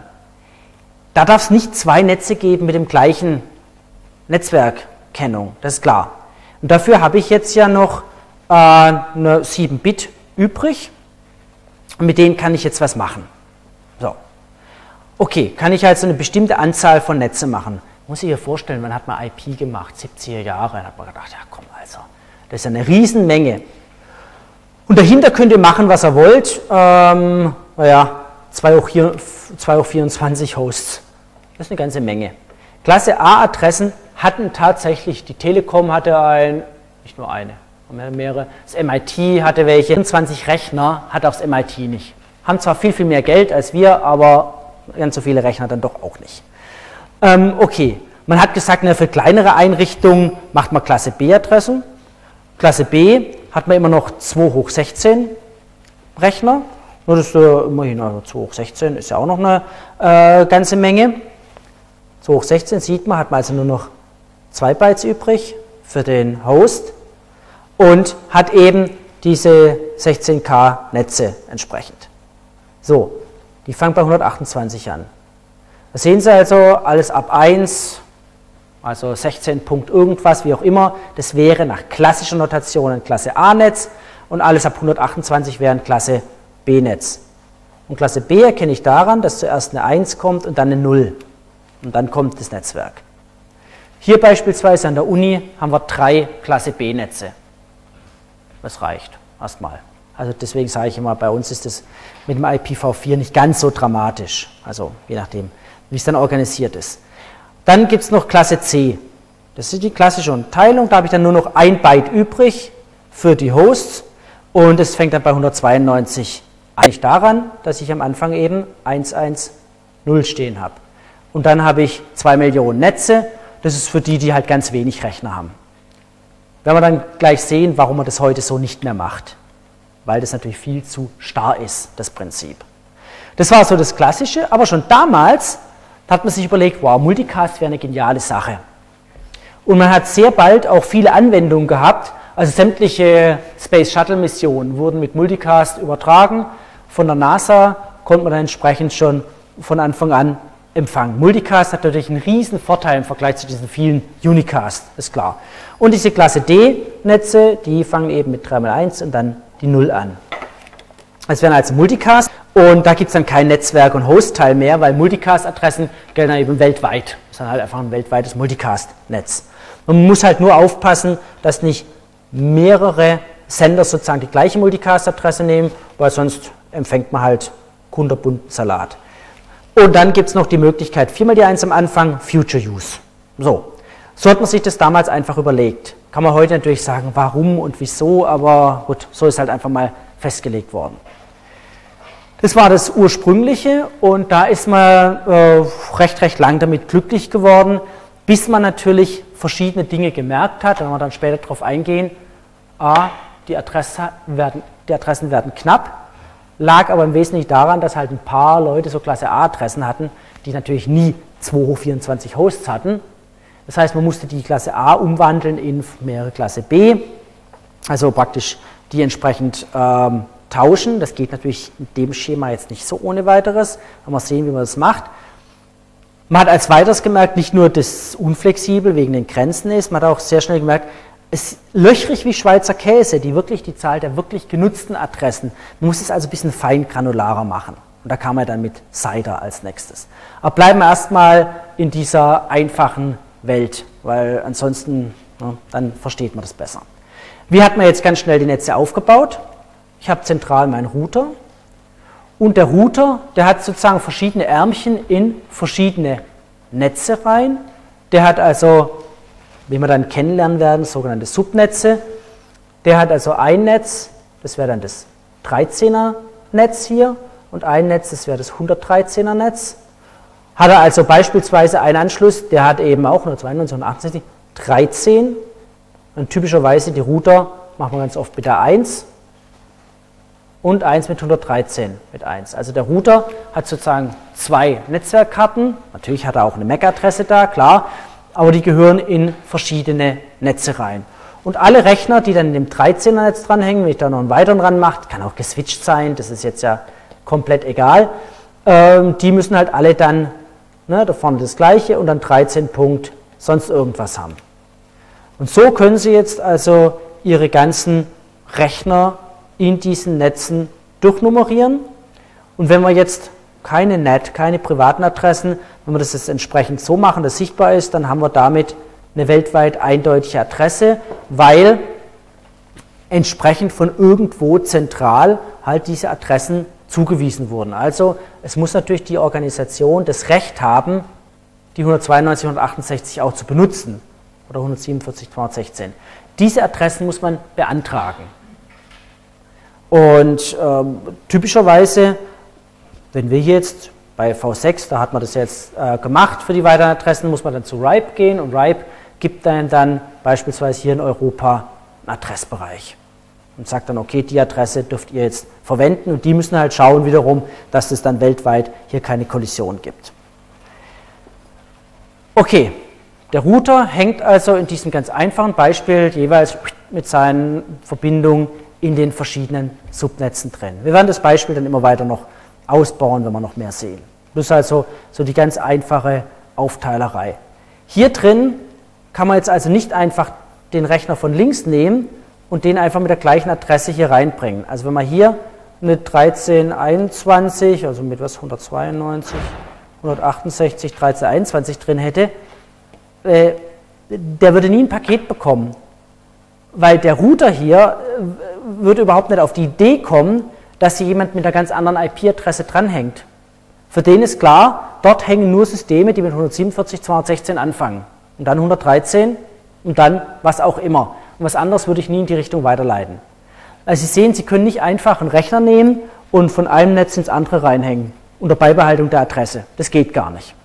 Also die brauchen neue Adressen. Ja, sagt man sich, das ist ja ganz einfach, macht man DHCP, hat eine neue Adresse. Hm, schön. Wenn die Rechner aber Server sind, findet die keiner mehr, weil sie können ja keine IP-Adresse riechen. Also muss man hergehen, dünn DNS oder Äquivalente oder sonstige Sachen nehmen, werden wir alles noch sehen. Okay, wir haben also hier diese beiden Netze und das X und das Y jeweils können wir dann durchdeklinieren für die ganzen Rechner. Ja, und jetzt kann man das natürlich dann entsprechend ähm, größer machen. Wir haben also irgendeinen Größus hier mit einem Klasse A-Netz, also der kann dann sehr, sehr viel ähm, entsprechend machen. Wir haben Klasse B-Netze, hier sieht man dran, Klasse B-Netze, das sind die ersten beiden Bytes festgelegt, ne? die ersten beiden bei Klasse A-Netz haben wir nur das erste Byte und wir haben hier noch in Klasse C, also die ersten drei Bytes festgelegt, etc. So, und da hängen jetzt entsprechend dann wieder die Netze dran, Ethernet geswitcht oder whatever. Die Schicht 2 ist uns jetzt eigentlich relativ egal, wie die dann aussieht. Und der Router, und das werden wir dann später sehen, der wird dann entsprechend Backbone-Router sein. Ähm, der muss jetzt sich einiges merken. Wir werden dann später noch genau, genauer sehen, wie die Tabellen aussehen, wie die dann austauschen. Der Router muss jetzt einiges wissen. Also wenn ich jetzt so ein Router bin, mal angenommen, ich habe nur zwei Anschlüsse, nämlich klein a und klein b. Was muss der jetzt wissen? Wenn jetzt ein Paket ankommt, sagen wir mal über den Eingang, und in dem Paket ist die Adresse 12.1.2.3 drin, als IP-Adresse. Was macht er dann? Naja, dann weiß er, okay, ähm, ich muss, ne, ne, muss die Adresse hier jetzt mit seiner Tabelle vergleichen, muss die sozusagen abklappern, macht ein Best Prefix Matching, muss also schauen, ne, wie lang bester Präfix ist aber der hier, was anderes passt da gar nicht. Dann ist das Wesentliche, dann guckt er nach, auf welchem Ausgang geht es raus, aha, B und er weiß auch, das ist für die Weiterleitung, ist B wichtig. Er weiß auch, an was hängt er da dran, ne, als nächstes Netz zum Beispiel, hier in dem Beispiel 194, 92 und so weiter. Das ist also das nächste Netz. Und so hat er weitere Einträge, weiß beispielsweise, wenn jetzt hier ein Paket ankommt, in dem ist 194, 52, 124, äh, 17, dann macht er wieder sein Matching, guckt, findet das wieder, sieht, aha, das gibt er halt auch über B weiter. Wie das dann dort weitergeleitet wird, das ist mir eigentlich relativ egal. Und so hat man jetzt viele Einträge, bei Backbone-Routern halt 400.000, 500.000 Einträge drin, kann auch Einträge drin haben, wo es dann heißt, also für alles andere, für alles andere nehme ich dann halt einfach äh, den oder jenen Ausgang. Das ist ja immer die Frage, wie das dann konfiguriert ist. Und so könnte dann mal so drin aussehen. Wir werden es dann noch konkreter sehen. Also relativ klar und genauso, wenn halt so ein Paket von der anderen Richtung kommt, äh, also wenn so ein Paket mit der 12 über den Eingang B reinkommt, äh, ja, dann weiß er, na gut, also das ist jetzt relativ unsinnig, weil das müsste aus B, ne, B wieder raus, der wird es ja nicht nach A weiterleiten. Da werden wir noch sehen, was kann man dann machen. Ups, so geht es weiter. Okay. Klassischerweise haben wir also jetzt in der Welt, in der wir jetzt gerade sind, diese 32 Bit als Bitvektor als Adresse. Auf der Schicht 3 kennt niemand sowas wie www.fuberlin.de. Das ist komplett egal. Also das, das kennt keiner. Das Internet kann wunderbar ohne Web leben, das wäre die Anwendung. Namen wie hier, so www, wie auch immer, also Namen, die dann hinterher mit DNS aufgelöst werden, kann das Internet kann wunderbar so leben. Das ist ja so, das Telefonnetz können Sie ja benutzen, auch ohne Telefonbuch. Sie können ja Nummer wählen. Ob Sie sich alle Nummern merken können, das ist was ganz anderes. Aber das Internet tut wunderbar. Und so sieht man jetzt jeder Adresse klassisch an. Was ist es denn für eine Art von Adresse? Ja, äh, wozu gehört es. Und man weiß, man sieht den ersten Bits, aha, das ist also eine Klasse B-Adresse. Man sieht dann an den weiteren, das, äh, wer hat es bekommen. Man sieht das Subnetz und äh, man sieht dann das Terminal, wenn das so aufgeteilt ist. Wir werden es gleich sehen, wie man das machen kann. Was ist überhaupt halt mit dem Subnetz und warum macht man das überhaupt? Aber das wäre so eine äh, Sache, wie man das aufteilen kann. Und gerade das Thema Subnetz, das werden wir gleich noch uns näher anschauen. Es gibt da einfach in Büchern, Wikipedia sonst so nachlesen, wer da mehr drüber wissen. Es gibt eine ganze Menge von speziellen Adressen, ähm, der Host selber, ein Broadcast und so weiter und so fort. Also nicht, Sie können nicht alle Adressen verwenden. Sie sehen ja den 50 hinten, da sehen Sie, aha, das wäre dann entsprechend ein Broadcast in einem bestimmten Netz und so weiter. Local Loop das heißt also, Sie senden es gar nicht rein, 127. Das wird ganz oft gemacht, 127.001. Ähm, man nutzt sozusagen die gleiche Stacks, Protokollstacks, um sich sozusagen selber was zu senden. So können Sie von einem Prozess zum anderen auf der gleichen Maschine was schicken, das geht praktisch nicht raus. Und wenn Sie es dann rausgehen lassen wollen, ändern Sie einfach nur diese lokale Adresse in eine globale IP-Adresse und schon funktioniert der Rest genauso, nur dass das Paket rausgeht. Also gerade zum Testen ist ganz geschickt. Klassisch also hat man eine ganz lustige Aufteilung, nämlich ne, die erste Hälfte sind die Klasse A, wenn man jetzt die Adressen anschaut, klar, dann das nächste Viertel Klasse B, dann das nächste Achtel Klasse C und den Rest haben wir dann aufgeteilt in Klasse D und E. Das ist sozusagen die Geschichte. So, und welche Probleme hat man da sehr schnell äh, gehabt? Kein Mensch hat je gedacht, dass das Internet so groß wird. Ist ja klar, also das konnte keiner ahnen. Äh, man hätte sicherlich andere Adressen gemacht, also nicht 32 Bit, sondern hätte vielleicht von Anfang an 64 Bit oder sowas gemacht. 128 glaube ich nicht, aber vielleicht 64 gleich machen können. Das nächste war, viel zu viele Klasse A-Adressen hat man am Anfang rausgegeben. Ja, keiner hat so viele ähm, Endsysteme. Es wurden nicht effizient genutzt. Was ist also, wenn man zum Beispiel 500 Geräte hat? Naja, ähm, Klasse C reicht nicht, also kriegt man eine Klasse B-Adresse, aber ich habe keine 65.000. Das heißt, ich verschwende sozusagen 64.500 Adressen. Das ist natürlich nicht besonders sinnvoll. Deswegen, wir werden ja dann näher drauf, noch drauf eingehen, hat man als wesentlichen Schritt bei V6 natürlich den Adressbereich vergrößert. 228. Auch da ist es nicht so, dass man jetzt ähm, wirklich also hergehen kann, sagen kann, ich kann alle Adressen verwenden. Das also nicht, sondern eine Adresse pro Molekül, ja, alles theoretisch. Ich glaube, das ist hier runtergerutscht. Äh, das heißt, Sie haben wirklich Millionen von Adressen zur Verfügung, aber wie gesagt auch wiederum nur theoretisch, weil Sie können nicht alle der 228 verwenden, äh, manche gehen nicht, aber es sind auf jeden Fall genug.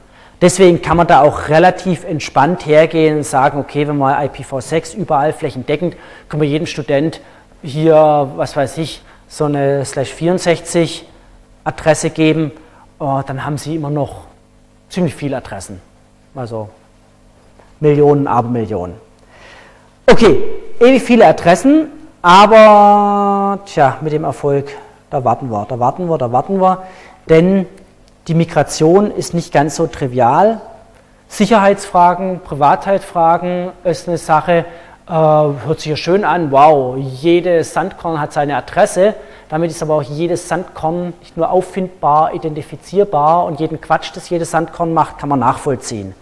So, und wenn Sie natürlich jetzt jedem Menschen auf der Welt eine eindeutige Adresse geben und es eben nicht durch gewisse Mechanismen ne, entsprechend immer mal wieder Adressen wechseln, äh, dann hat man eine eindeutige Kennung und dann braucht man sich keine Gedanken mehr darüber machen, ob man die gleiche Kennung für hier oder für da verwendet.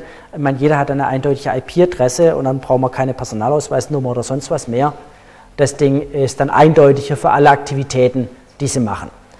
Okay, also das gibt es noch ein paar Fragen und natürlich dann auch, man muss sich mal überlegen, wie bezahle ich allein die Fort- Weiterbildung, Ausbildung der ganzen Leute, die jetzt vielleicht viele Jahre mit V4, V4 gearbeitet haben die müssen sich in was Neues einarbeiten. Sagt man sich, naja, liest mal ein Handbuch und alles.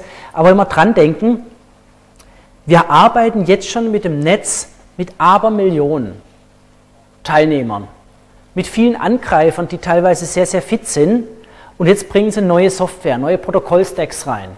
Die sind natürlich nicht so ausgereift und so ausgetestet. Ich weiß noch ganz genau, als wir das erste Mal Multicast auf IPv6 gemacht haben, sind die kompletten Router abgeschmiert, mit allem drum und dran ja, hm, hat irgendeiner eine Option nicht richtig bedacht in der Software. Die V4-Software ist natürlich ausgetestet, millionenfach ausgetestet. Im Vergleich zu dem, wenn Sie jetzt einen V6-Stack nehmen, wo vielleicht doch nicht so alles ganz so ausgetestet ist. Also das wird noch sehr lustig und da werden wir noch sehr viele schöne Sachen sehen. Auch die Migration, da werden wir auch kennenlernen, wie macht man das dann NAT64 oder was auch immer äh, dann gemacht wird. Okay, das sozusagen Ausblick V6. Wieder zurück. Zurück, wir haben ja das Problem gehabt, wir haben jetzt unsere Klassen. Ja, also Klasse B, haben wir gemerkt, ist vielleicht ein bisschen zu groß. Also da jetzt homogen 65.000 Hosts. Man hat sich überlegt, kann ich nicht Wenn ich also so klassisch meine IP-Adresse aufteile, da habe ich irgendwo einen Netzbereich und dann habe ich einen Hostbereich, kann ich nicht vielleicht noch mal ein bisschen feiner unterteilen. Und der Netzbereich ist der, den ich mir zentral geben lassen muss, die Adresse. In dem Hostbereich, da darf ich jetzt selber was drin machen. Da kann mir keiner sagen, darfst du nicht, da kann ich ja machen, was ich will. Und jetzt hat man einen Mechanismus eingeführt, nämlich das sogenannte Subnetting. Man hat also Subnetz, Unternetze eingeführt und hat gesagt, okay, wir können jetzt diesen Host-Teil feiner aufteilen. Also wenn wir jetzt hergehen und können sagen, ähm, wir haben jetzt irgendwo das Internet und da kommt jetzt das Internet und da kommt jetzt der ganze Verkehr an auf dem Router, der ist jetzt am Eingangsbereich von irgendeiner Einrichtung, hier vielleicht vom Campus und da wir sind das 12810er Netz. Ne? 12810 wäre so ein Klasse B-Netz. Hätte jetzt 65.536 Endsysteme. Dann kann ich als lokaler Netzbetreiber, nämlich hier vielleicht die Rechnerabteilung, sagen, aber ich unterteile das weiter in Subnetze. Und kann also sagen, naja, ich sage jetzt, die Physik bekommt zum Beispiel Subnetz 1. Und da drin kann man wieder Rechner machen. Und die Informatik bekommt das Subnetz 2 beispielsweise. Und, und, und. Ich kann also meine, mein Netzteil, den bekomme ich ja, und mein Hostteil so weiter unterteilen, dass ich verschiedene Subnetze habe. Aber ich darf nur den Hostteil unterteilen. Das heißt, ich kann praktisch in diesem Hostteil, wie oben gezeigt, eine weitere Grenze einführen und sagen, ich habe mein Netzteil, Subnetzteil und habe nur noch hier hinten mein Hostteil. Nach klassischer Bauart, oder ganz klassisch, wieder auf Bytegrenzen. Na, auf Bytegrenzen hier vorne, die ersten zwei 155er, na gut, die sind eigentlich relativ egal, das ist sowieso das Netz. Vorher war alles da hinten Host und das hat man jetzt weiter unterteilt in Subnetz und Host-Teil. Also ich kann dann als lokaler Netzbetreiber das feiner granular unterteilen. Wir haben ganz oft den Fall, dass dann auch Prüfungen, Klausuren etc. dann angefangen wird, Subnetzgrenzen in den Netzbereich reinzuschieben. Und es klappt natürlich nicht, weil der Netzbereich, den kriegen sie ja, den, die, Rest, die Adresse, die bekommen sie ja zugewiesen. Da können sie nicht einfach anfangen, an der Adresse irgendwas zu machen. Es wäre genau, sie können nicht die, die Vorwahl ändern von irgendeiner Stadt, nur weil sie ihre Telefonnummer zu kurz ist. Das klappt nicht. Und so können sie auch nicht in den Netzteil reingehen. Sie können in dem Hinterteil was machen. Klassisch auf Bytegrenzen. Hat man natürlich sehr schnell dann flexibel gemacht. Ne? Also diese ganze Grenze entsprechend flexibel. Aber das jetzt erst kommt. So können Sie also jetzt weitere Unternetze aufbauen, deswegen heißen die Dinge auch Subnets. Und das wäre das Subnetting. Das heißt, davon sieht außerhalb von meiner Einrichtung gar keiner was. Das ganze Internet weiß überhaupt nichts von Subnetzen, kennt Subnetze nicht. Alle Router im Internet kennen überhaupt keine Subnetze. Router im Internet interessiert genau der Netzwerkteil und nur der Netzwerkteil, sonst gar nichts. Was dahinter kommt, interessiert Router im Internet überhaupt gar nicht. Der Router an der Grenze von meiner Einrichtung, das ist derjenige, der muss die Subnetze kennen. Aber außerhalb interessiert es keinen. Also auch wenn Sie da mal gefragt werden, was, wie viel weiß denn der außerhalb von Subnetzen? Nichts. Da, die müssen nichts wissen, das wäre viel zu komplex. Zumal, ähm, wo im IP-Paket steht denn eine Subnetzmaske? die steht nirgendwo. Es gibt keine Subnetzmaske im IP-Paket. Steht nirgendwo. Eine Subnetzmaske ist was, das können Sie, wenn man es von Hand konfiguriert, bei Ihrem Rechner einstellen, aber es, hat, es wird nicht im IP-Paket irgendwie transportiert, Subnetzmasken. Das war also der nächste klassische Schritt. Der richtig große Schritt war IPv6 und wir haben, da das ja nicht so schnell kommt, auch viele Zwischenschritte. Und ein Zwischenschritt, sozusagen, um die Adressierung flexibler zu machen, war das Subnetting, dass man gesagt hat, wir teilen diesen großen Hostteil weiter auf. Also eine Variante. Okay, und in diesem privaten Netz, ja, was, da kann ich jetzt ganz viele solche Dinge machen. Okay, das ist also ähm, sozusagen die grundlegende Idee, das habe ich jetzt daran schon erklärt, dass also das Subnetz, man sieht, man muss nicht auf Bytegrenzen gehen, dass also das Subnetz sozusagen sagen kann, okay, wir haben den Netzwerkteil, was mache ich jetzt mit meinem Hostteil? Und das ist so die Idee, ne, dass man es dann so aufteilt. Sie können gerne mal Literatur nachlesen, was passiert denn, wenn man nicht eine durchgängige Zahl von Einsen hat, wenn man hier trotzdem eine Null zwischendrin hat, ähm, etc. Äh, ja, wir werden sehen, man definiert einfach die Grenze hier. Das ist das Wesentliche. Und äh, wenn Sie also nicht durchgängig eins haben. Oder was passiert denn, wenn Sie jetzt eine Subnetzmaske haben, die hier aufhört einfach? Na, hm. Da kommen ja Pakete rein, Netzwerk teilt schon länger. Also das können Sie gerne nachlesen. Hier erstmal nur der grundlegende Mechanismus. Und wenn Sie in so einem Subnetz drin sind, dann müssen Sie auch alle den gleichen Subnetzmaske äh, nutzen, das ist ganz klar. Ansonsten haben Sie ein Problem. Und der Router der bekommt jetzt die IP-Adresse, der Router kennt die Subnetzmaske und kennt natürlich, aha, das ist der Netzwerkteil, der interessiert jetzt nicht, legt sozusagen die Maske drauf und sieht dann, aha, unter der Maske die Bits, das ist meine Netznummer, meine Subnetznummer, also in dem Fall mit 6-Bit ist meine Subnetznummer und der Rest ist dann der Hostteil. Und dann wird er anhand der Maske nämlich sehen, dass meine Subnetznummer, wird er in seiner Tabelle nachschauen und sagen, aha, Netznummer 17 ist Ausgang 3 der schickt es ja nicht an den konkreten Host. Der weiß nur, in das Subnetz muss ich es reinschicken. Und der Switch leitet es dann wie auch immer weiter und irgendwo hängt dann hoffentlich der richtige Host dran. Switches haben wir ja alles gehabt, wie das entsprechend transparent weiterleiten etc. Aber das ist so der grundlegende Mechanismus. Das heißt, der Router sieht hier dran, welchen Anteil er sozusagen maskieren muss aus der IP-Adresse und welcher Anteil davon meine Netznummer ist. Und wie Sie hier sehen, mit diesen 6 Bits, das muss also nicht an Bytegrenzen irgendwie enden. Dass man also sagt, das ist immer das dritte Byte oder sowas. Muss nicht sein. Das ist so die Idee. Also das ist praktisch dann ein Paket und das ist irgendwo der Router am, am Eingang hier von der FU, der bekommt ein Paket, ein IP-Paket und hat aber keine Ahnung, wo jetzt dieser Host genau ist. Der sieht aber, aha, das ist meine IP-Adresse, ich sehe schon mal den Netzwerkteil. Und dahinter, also 16045. Dahinter habe ich 117, 200. So, jetzt brauche ich meine entsprechende Subnetzmaske. Und jetzt kommt es halt darauf an, wie das Subnetz gemacht ist. Und kann jetzt dann mit Hilfe von äh, der Subnetzmaske feststellen, wohin das entsprechend weitergeht. Und naja, je nachdem, wo man dann die Subnetzmaske setzt, also man könnte es ja auch, was weiß ich, die Maske entsprechend länger machen, dann weiß ich, wie die Subnetze aussehen. Hier ähm, ist es jetzt relativ unspannend gemacht, ne? 160, 45, 00 und dann muss ich entsprechend schauen, welcher Router ist beispielsweise dafür zuständig. Man kann das natürlich jetzt auch hier länger machen, könnte es hier auf, wie war es gerade eben, 6 Bits oder äh, sowas machen und dann wüsste ich, das 1, 2, 3, 4, 5, 6, dass ich dann halt ein bestimmtes Subnetz hätte, was auch immer das dann jeweils ist. Und so kann ich jetzt die Grenze hier und her schieben und das werden Sie auf dem Übungsblatt dann sehen, was man damit machen kann, die Grenze hin und her schieben. Ich habe natürlich hier irgendwo eine natürliche Grenze, also ne, wenn es dann mal im Anschlag ist, dann kann ich ja kein Host mehr adressieren und ich kann, habe hier meine Grenze.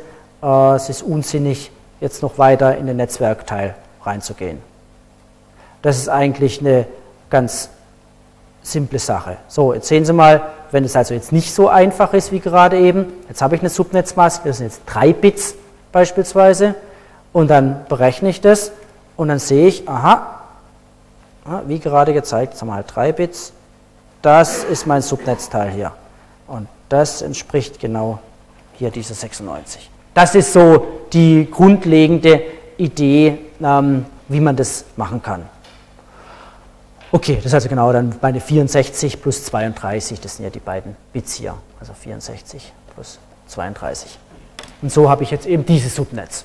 Also sehen Sie, wie sozusagen der Eingangsrouter die Adresse nimmt, eben die Subnetzmaske wissen muss, falls neben die drei Bits ist das halt als Subnetzmaske 215, 250, 224, 0 und dann sagen kann, ah, das ist also dieses Subnetz 96, das geht jetzt in die Chemie oder wie auch immer. Das ist so die grundlegende Idee.